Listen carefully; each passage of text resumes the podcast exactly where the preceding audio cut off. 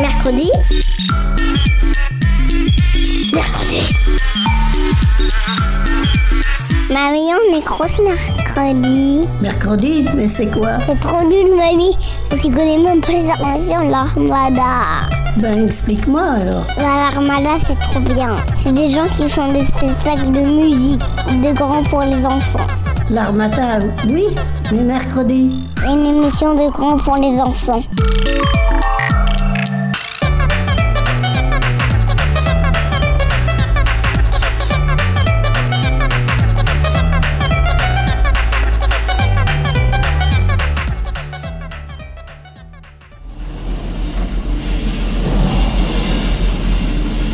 Bonjour à toutes et à tous. Je me présente, je suis le capitaine Nemo, le génie inventeur de ce sous-marin extraordinaire. Je serai votre guide dans les profondeurs de ces océans. Ensemble, nous traverserons l'histoire de mon navire particulier, puis nous partirons dans les eaux profondes à la recherche des plus grands mystères engloutis. Si le cœur vous en dit, je vous conterai également certaines de mes plus grandes histoires. Et croyez-moi, elles sont nombreuses.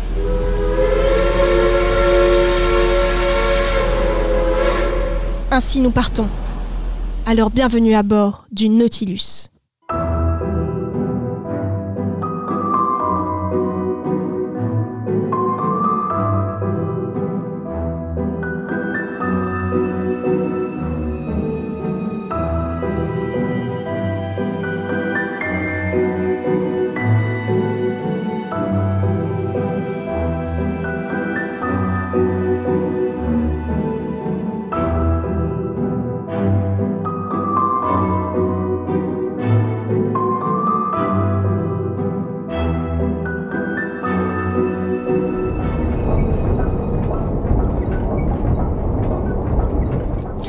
Fascinant, non? Le Nautilus est un bijou de navigation sous-marine. Je l'ai pensé et créé moi-même.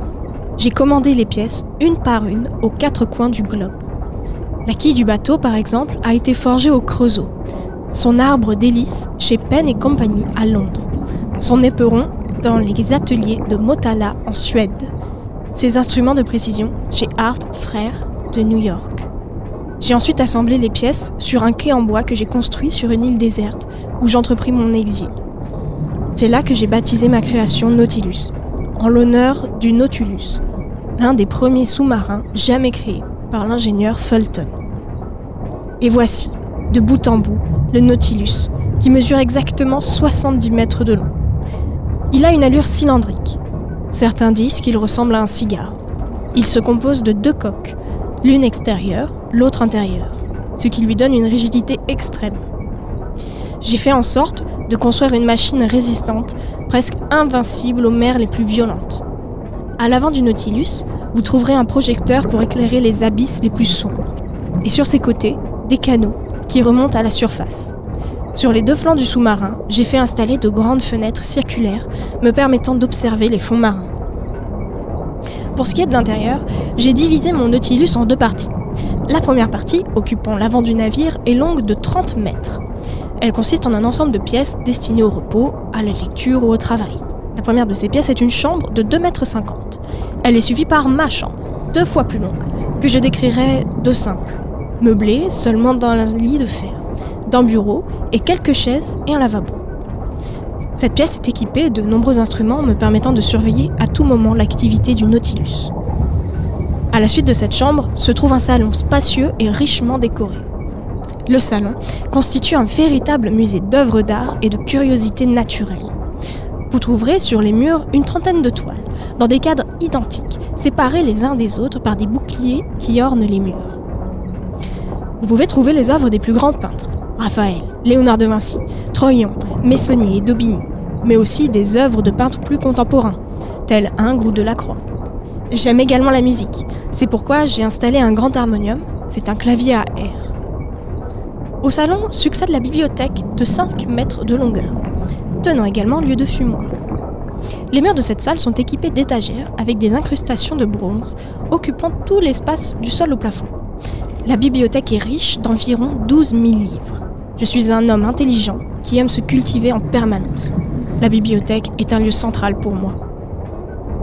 Nous passons ensuite à la deuxième partie du Nautilus, avec la cabine de pilotage, d'une longueur de 5 mètres. Puis vous trouverez derrière ces cloisons la chambre des machines, de 20 mètres de long, avec le système d'électricité et les hélices du Nautilus.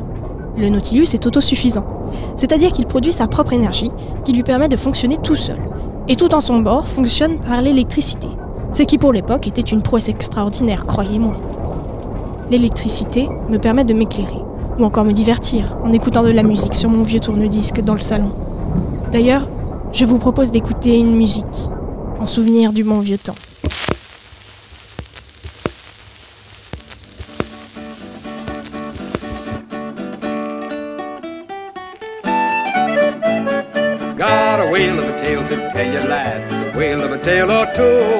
Flapping fish and the girls I've loved. On nights like this with the moon above. A whale of a tale, and it's all true. I swear by my tattoo.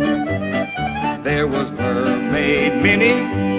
Met her down in Madagascar. She would kiss me anytime that I would ask her. Then one evening, her flame of love blew out. Blow me down and pick me up. She swapped me for a trout. Got a whale of a tale to tell you, lads. Whale of a tale or two about the flapping fish and the girls I've loved on nights like this with the moon above. A whale of a tale, and it's all true. I swear by my tattoo. There was Typhoon Tessie.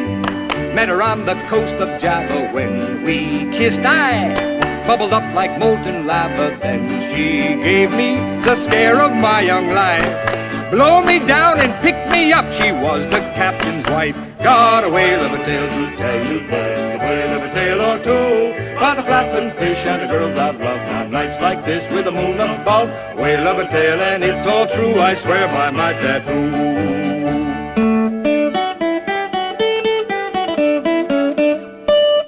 There was Harpoon Hannah.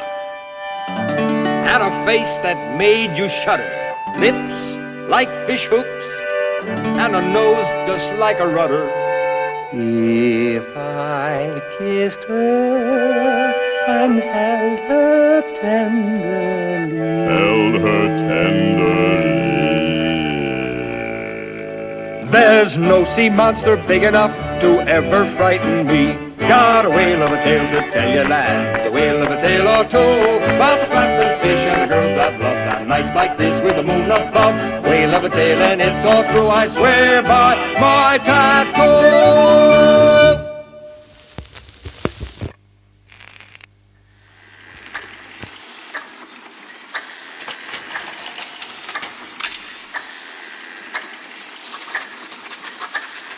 Je le reconnais, le Nautilus ne ressemble en rien à un sous-marin classique. Le sous-marin est un moyen de transport utilisé principalement par les militaires et les scientifiques. Il permet de se déplacer sous les mers, soit pour échapper à la détection militaire, soit pour explorer les fonds marins. L'idée de faire naviguer un bateau sous l'eau ne vient pas de moi. Elle remonte à l'Antiquité. Il y a plus de 2000 ans, on a eu l'idée de construire des submersibles pour remonter les feuilles sans être vus. Bien entendu, c'était des bateaux bien primitifs, ressemblant à des barques retournées. Pendant longtemps, les sous-marins ont repris le principe de la cloche de plongée. On profite de la bulle d'air emprisonnée par une coque étanche et on se déplace tiré par un autre bateau, ou encore à pied, sur le fond de l'eau.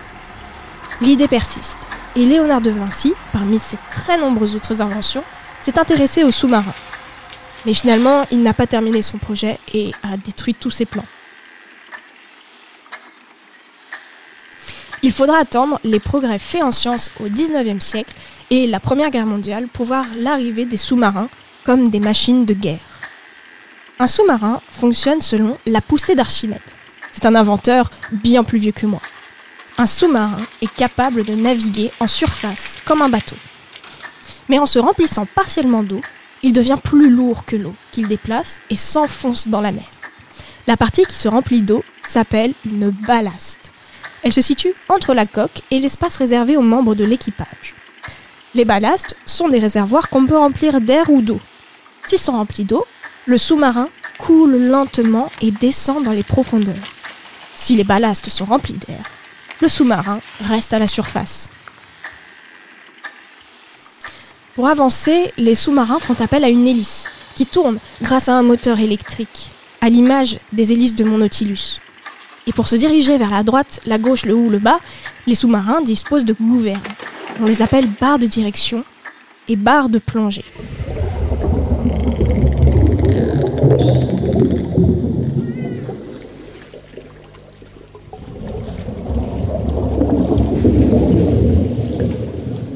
Vous entendez? Ce doit être le chant de dauphins ou de baleines. Sous la mer, seuls les sons traversent l'eau. Le radar ne fonctionne pas, les ondes radio non plus. On repère donc les obstacles et les autres navires à l'aide du son qu'ils émettent. Il est également possible d'envoyer un son et de mesurer la distance et la direction des obstacles qu'ils rencontrent. C'est la technique du sonar. En fait, le sous-marin utilise la même technique que les animaux marins qui nagent à la même profondeur. Les sons peuvent aussi servir à communiquer sous l'eau par l'envoi de messages codés. Mais j'arrête de vous embêter avec toutes mes histoires de sous-marins.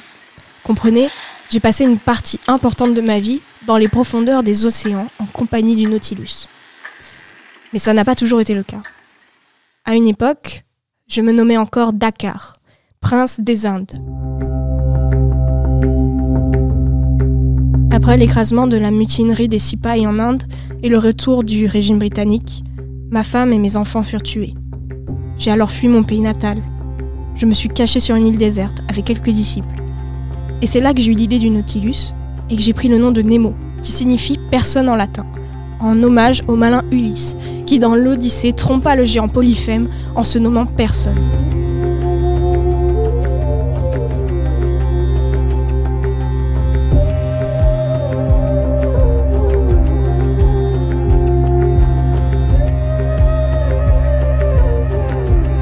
Je voulais fuir le monde terrestre et les hommes en me terrant là où personne ne me retrouvera jamais, sous les eaux.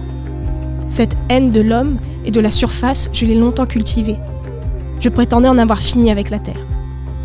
Pourtant, mon passé me tourmentait encore et je découvris, en prenant ma revanche sur un navire de guerre ennemi, que ça ne suffisait pas à soulager la souffrance engendrée par la perte de ma famille et de mon pays.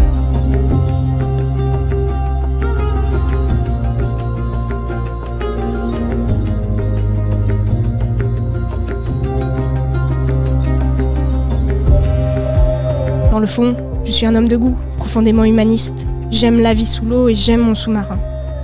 Je désire ne pas avoir d'autre tombeau que le Nautilus. Tous mes amis reposent au fond des mers. J'y veux y reposer aussi.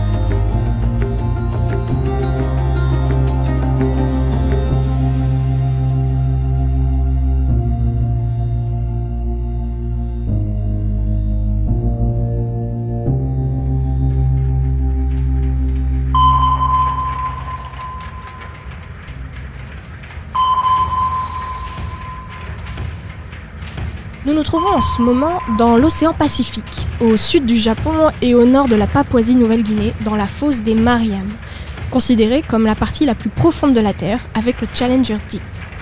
La fosse Marianne apparaît comme une cicatrice en forme de croissant. La fosse mesure environ 2500 km de long, 69 km de large en moyenne, et une profondeur maximale de 10 091 km au Challenger Deep, son point le plus profond. Les trous au fond de la fosse des Mariannes ont été formés en raison de la collision des plaques convergentes de lithosphère océanique. Lors de la collision, une plaque descend dans le manteau, c'est le fond de l'océan. Et c'est ce mouvement vers le bas qui va former la fosse au niveau de la ligne de contact entre les plaques. Au fond de la fosse de Marina, la densité de l'eau est augmentée de 4,96% en raison de la pression élevée au fond de la mer. C'est un environnement qu'on imagine peu hostile. Et pourtant, elle est peuplée de certaines des plus grandes créatures, comme des poissons plats, de grandes crevettes, d'énormes crustacés, et même un type d'escargot que nous n'avons pas encore identifié avec mon équipage. L'océan regorge de nombreux mystères, même pour un vieux marin comme moi. Les scientifiques en savent plus sur la surface de la planète Mars que sur les profondeurs de nos océans. Mais moi, des choses étranges, j'en ai assez vu dans ma vie. Entre les créatures étranges, les kraken, les épaves de bateaux, et j'en passe, l'océan me surprendra toujours. La plus belle des découvertes fut l'Atlantide. Ça, c'est une histoire à raconter.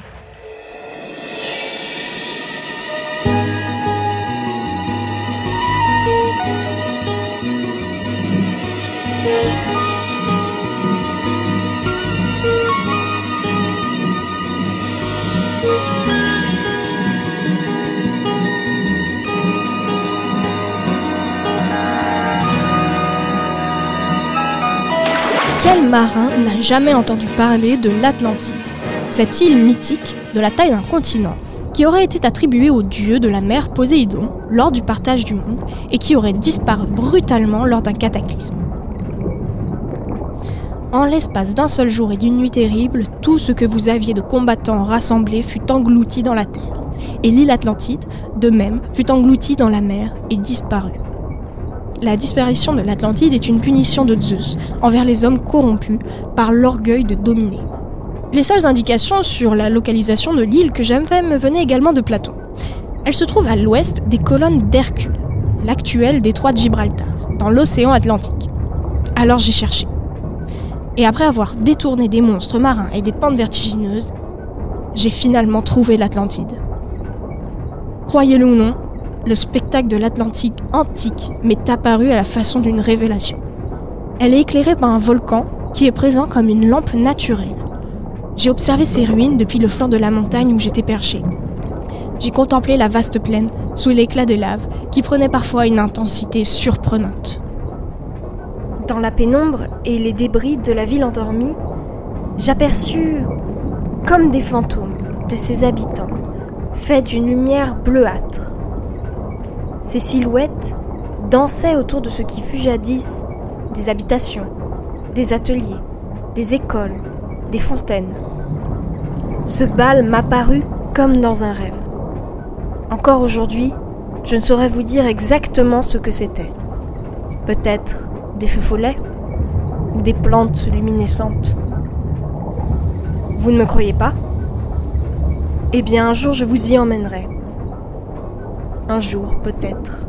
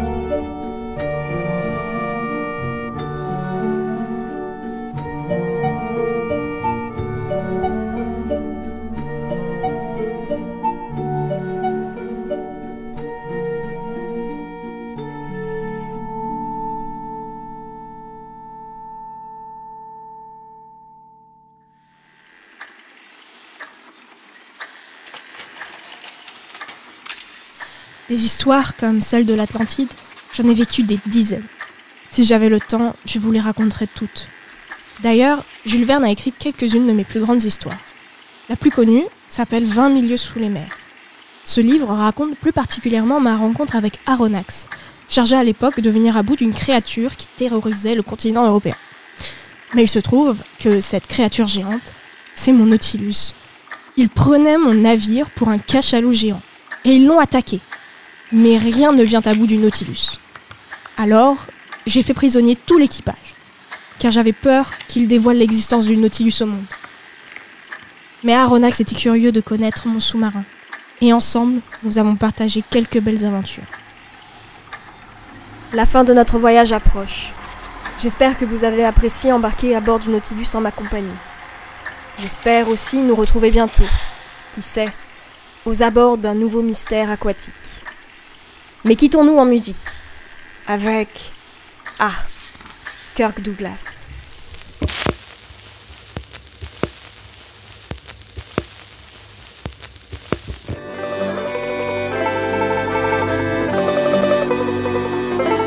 I was under a prairie moon, whistling a lonesome tune, when my roving eye came to sight her, and my heart rode lighter and lighter, and the moon grew brighter and brighter. When I told her that she was swell, she said, You're swell as well. I just don't know who was politer. Then my arms just seemed to invite her, and the moon grew brighter and brighter. Ee-la-lo-dee-o. So I rounded up some kisses to delight her, and she roped me tighter and tighter, and the moon grew brighter and brighter. Talked about her eyes of blue, talked about a preacher too. Twas the preacher talk that seemed to dynamite her. She said he could tie the knot that can't be tighter, and the moon grew brighter and brighter.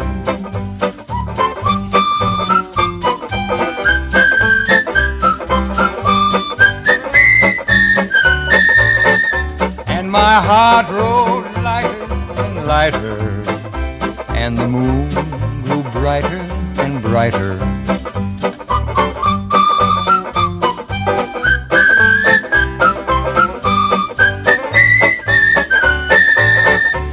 And my arms just seemed to invite her, and the moon grew brighter and brighter. Ee-la-lo-dee-o, ee-la-la-dee-ay. So I rounded up some kisses to delight her, and she roped me tighter and tighter, and the moon grew brighter and brighter. Talked about her eyes of blue, talked about a preacher too. Was the preacher talk that seemed to dynamite her? She said he could tie the knot that can't be tighter. And the moon grew brighter brighter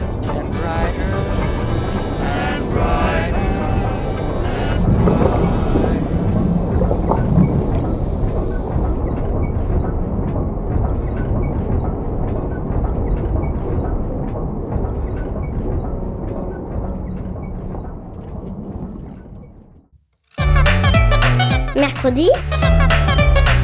Mercredi. Mercredi. Mercredi. Mercredi. Mercredi.